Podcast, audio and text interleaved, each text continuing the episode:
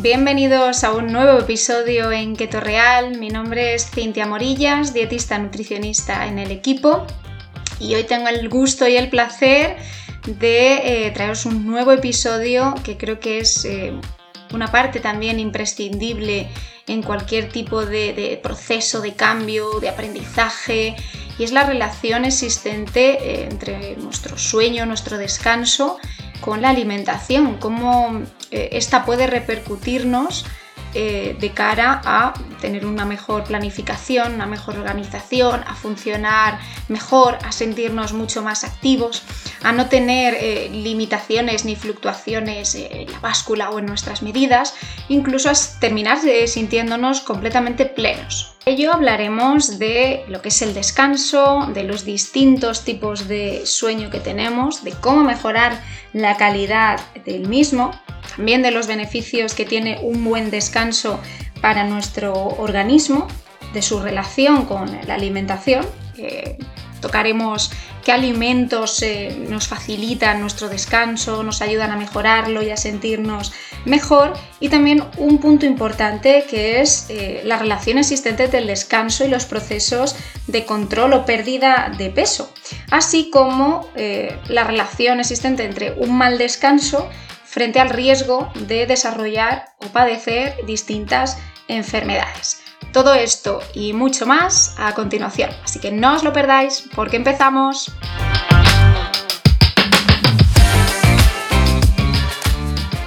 Como ya decía Calderón de la Barca, la, vida es sueño y muchas veces nos preguntamos eh, por qué dormimos. Entonces, desde el punto de vista evolutivo, no parece demasiado inteligente que, un animal pues, se pase un tercio del tiempo inconsciente y de noche pues, se convierta en una presa fácil para cualquier depredador. Pero lo cierto es que hay pocas excepciones, porque todos los animales eh, dormimos eh, de alguna forma y necesitamos dormir. En concreto, nuestro cerebro eh, lo necesita vemos que el sueño es clave para que este órgano consolide los recuerdos a partir de las experiencias que hemos ido teniendo a lo largo del día. Eh, digamos que se dedica a podar esas conexiones, eh, eliminando pues, aquellas que no van a ser tan importantes y reforzando las que sí lo son. Y en parte los sueños parecen ser parte de ese proceso, ¿no? Una especie de, simulación en la que se van a ensayar eh, distintas respuestas.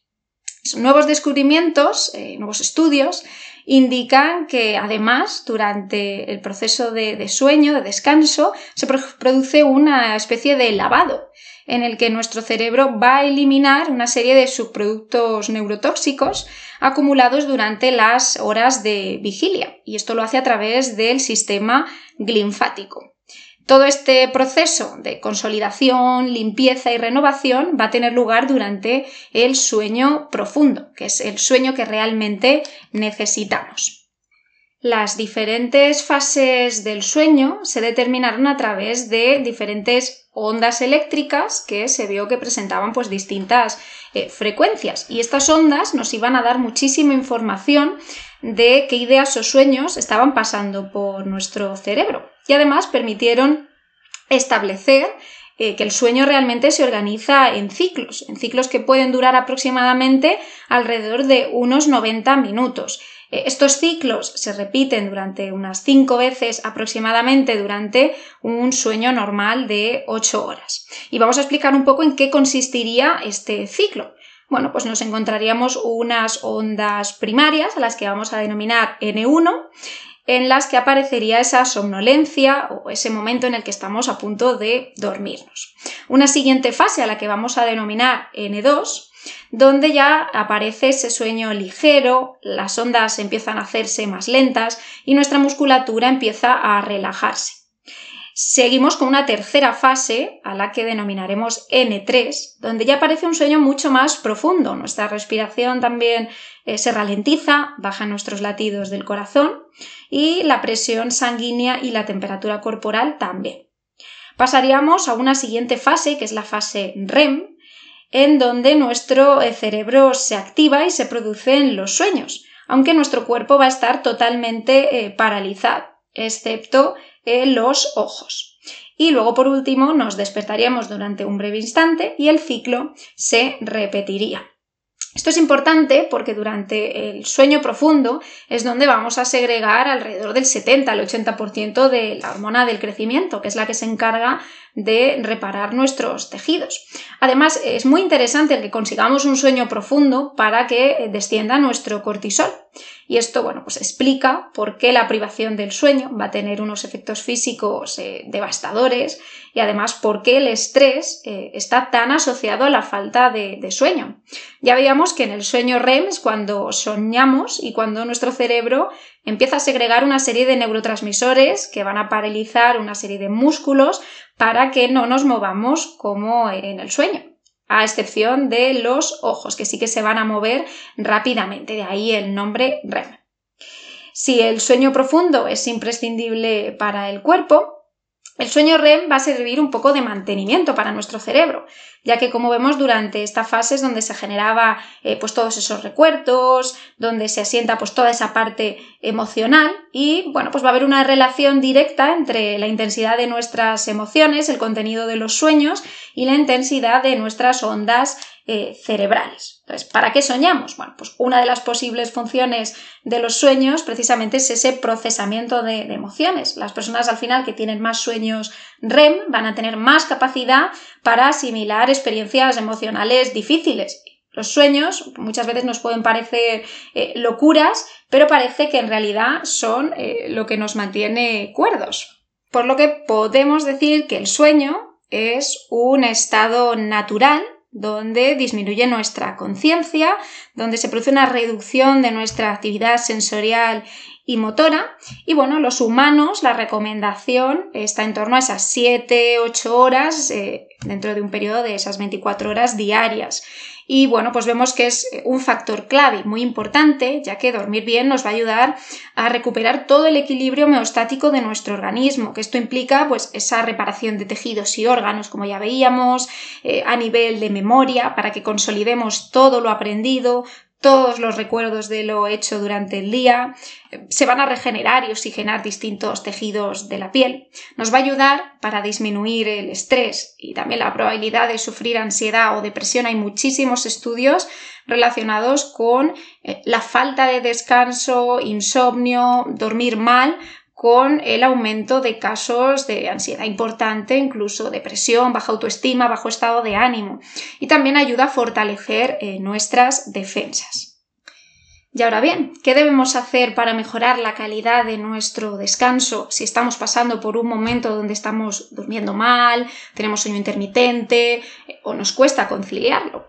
Bien, pues es importante tener en cuenta que al final nuestro cuerpo para dormir bien eh, necesita que se desaten pues, una serie de reacciones químicas que son respuesta, en la mayoría de ocasiones, a señales externas, especialmente la temperatura y la luz, aunque también depende mucho de nuestra última comida o de la actividad física. Si empezamos valorando cómo nos afecta la luz, pues debemos tener en cuenta que en otoño e invierno la falta de la misma en muchos casos produce depresión estacional. A muchísimas, muchísimas personas, sobre todo en países fríos, donde eh, es común la luminoterapia, que consiste bueno, pues en exponerte a potentes lámparas de luz, eh, sobre todo durante las primeras horas de la mañana. La exposición a la luz del día o en su defecto pues a esa fuente de luz azul es una forma de asegurarnos de que vamos a tener más sueño por la noche. También es importante el no estar expuesto a la luz de eh, aparatos electrónicos, de pantallas, porque esa luz puede interferir en nuestro descanso y puede dificultarnos el mismo. Todo esto ocurre porque se produce una alteración de nuestros ritmos circadianos. La luz artificial por la noche está relacionada con un aumento del riesgo de obesidad, diabetes e incluso eh, cáncer.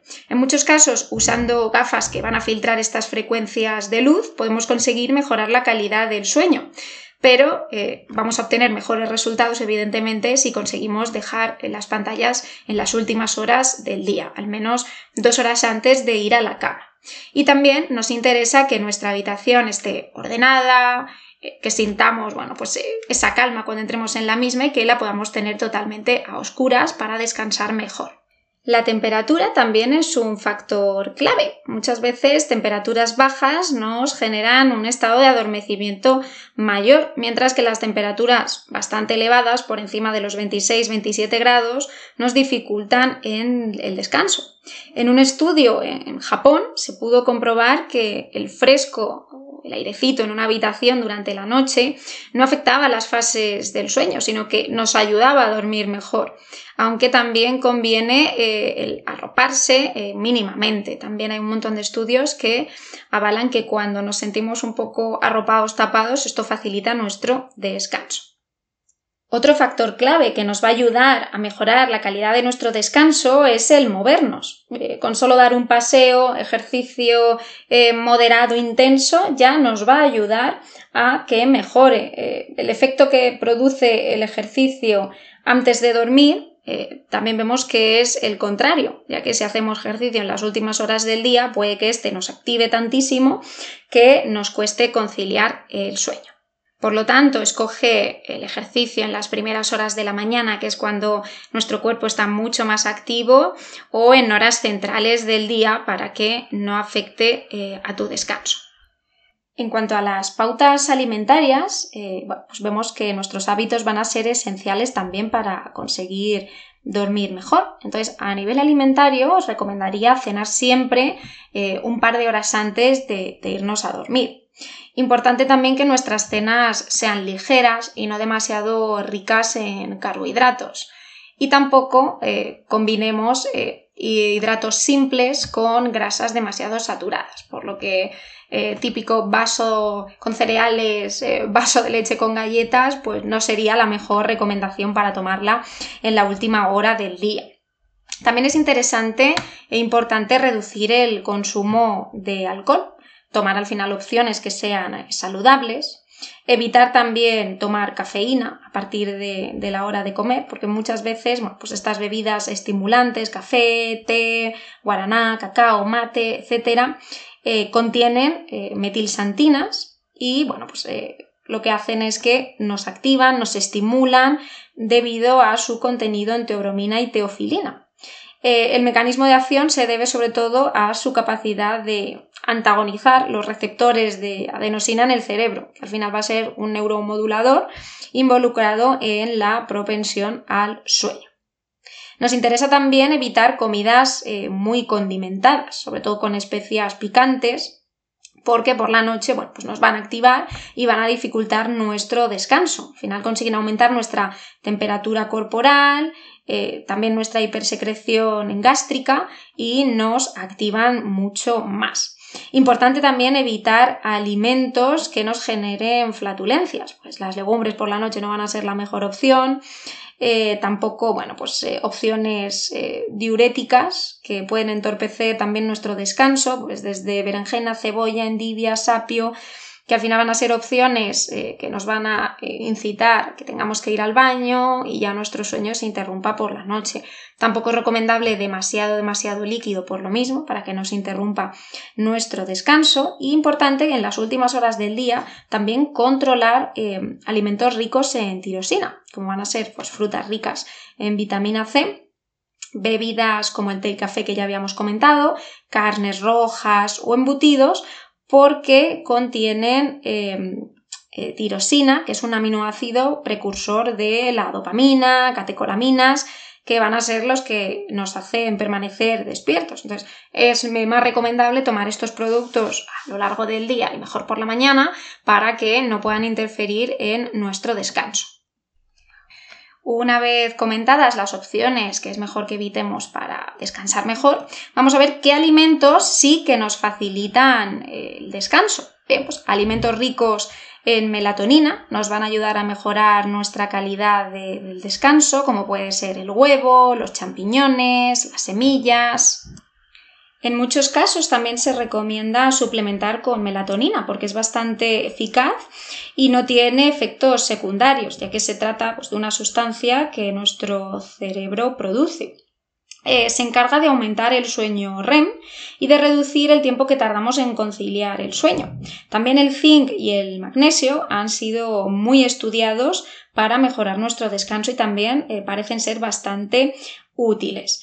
Eh, dentro de alimentos que también vemos que nos benefician, pues estarían las ostras, la levadura y otros alimentos ricos en zinc. Aún así, pues sigue siendo más efectiva la melatonina si la combinamos con zinc y magnesio. Otro grupo de alimentos que serían súper recomendables serían los ricos en triptófano, por ser un aminoácido esencial para la formación de las hormonas principales que intervienen en el descanso, que van a ser la serotonina y la melatonina. Eh, podemos encontrarlo en el aguacate, en carnes, en huevos, pescado azul, frutos secos como las nueces, entre otros. Bien, una vez vistos estos alimentos que nos perjudican o que nos benefician, vamos a ver de qué manera influye un mal descanso en el control del peso. Bien, pues dormir mal o pocas horas se relaciona con aumento de grasa abdominal, sobrepeso y por tanto obesidad, ya que la duración del sueño pues, es un regulador clave en nuestro peso corporal y en nuestro metabolismo. Hay una asociación entre el tiempo de sueño habitual con un aumento del índice de masa corporal en la población. Vemos que la reducción de sueño supone un aumento en la producción de grelina, que va a ser la hormona que aumenta el apetito. Y por el contrario, disminuye la leptina, que es la hormona que nos disminuye el apetito y que nos determina la saciedad. Normalmente lo que ocurre es que aparece un incremento de la ingesta de calorías, sobre todo por la noche, donde aparece pues, una clara preferencia por alimentos de alta densidad energética, eh, alimentos ricos en grasas saturadas, en hidratos de carbono simples o refinados, y también al estar más cansados se va a reducir el ejercicio físico y aumenta el sedentarismo eh, durante el día. Muchas veces cuando descansamos mal, pensamos que comiendo vamos a reponer esa falta de energía que no hemos conseguido reparar con el descanso y vemos que no es así, al final son combustibles totalmente distintos y que por mucho que comamos más no se va a reponer esa energía que nos hace falta con el descanso. También vemos que vamos a estar más tiempo despiertos y por tanto pues tenemos más oportunidades para picar, para tener ansiedad, incluso para comer y el hambre pues no deja de aumentar. También vemos que a nuestro cuerpo le va a costar más trabajo en metabolizar los nutrientes que, tomemos, especialmente eh, la glucosa. Normalmente vemos, y hay un montón de estudios ya que avalan esto, que eh, la duración de sueño por debajo de 7 horas se va a asociar con un mayor IMC y que incluso la restricción del sueño va a aumentar el gasto de energía debido al aumento de la vigilia.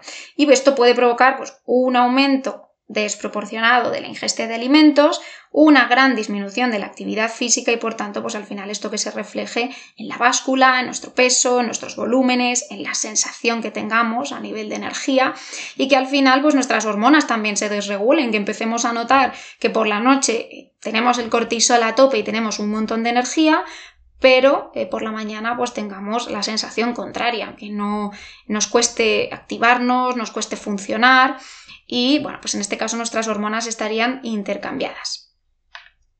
Otra de las grandes dudas es si todo el mundo necesitamos dormir 8 horas o si esta es la cantidad de sueño adecuada para que nuestro cerebro y nuestros tejidos se mantengan.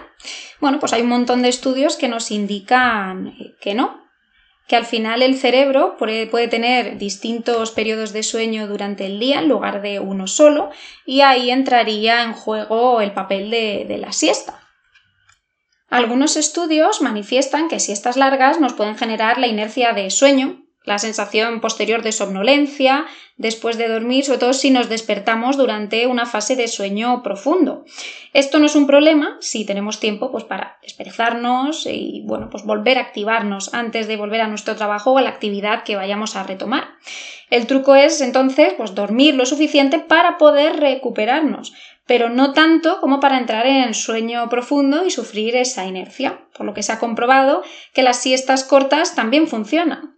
En un estudio reciente se comparó a personas que hacían siestas pues, de 5, 10, 20 y 30 minutos y se vio que a los 5 minutos pues, no hubo mejora. Las siestas, sin embargo, de 10 minutos mejoraron capacidades cognitivas y las de 20 y 30 igual. Sin embargo, quienes hicieron una siesta eh, de 30 minutos necesitaron también más de media hora de recuperación para superar esa inercia de sueño y estar plenamente operativos.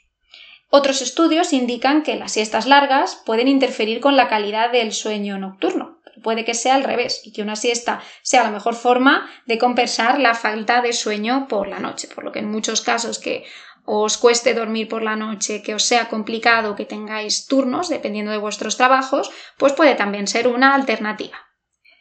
Y volvemos a recuperar esa idea de que no todo el mundo necesita las mismas horas de sueño, pero el consenso es que los adultos pues deben dormir un mínimo de 7 y un máximo de 9 horas para que eh, nuestra salud pues no se vea afectada. Entonces, si hacemos cuentas, si de lunes a viernes nos acostamos pasada la medianoche y nos despertamos a las 6, estamos eh, perdiendo aproximadamente pues hora y media de sueño, que al final son 7 horas y media menos por semana y esto es eh, a la larga pues una noche completa de sueño perdida.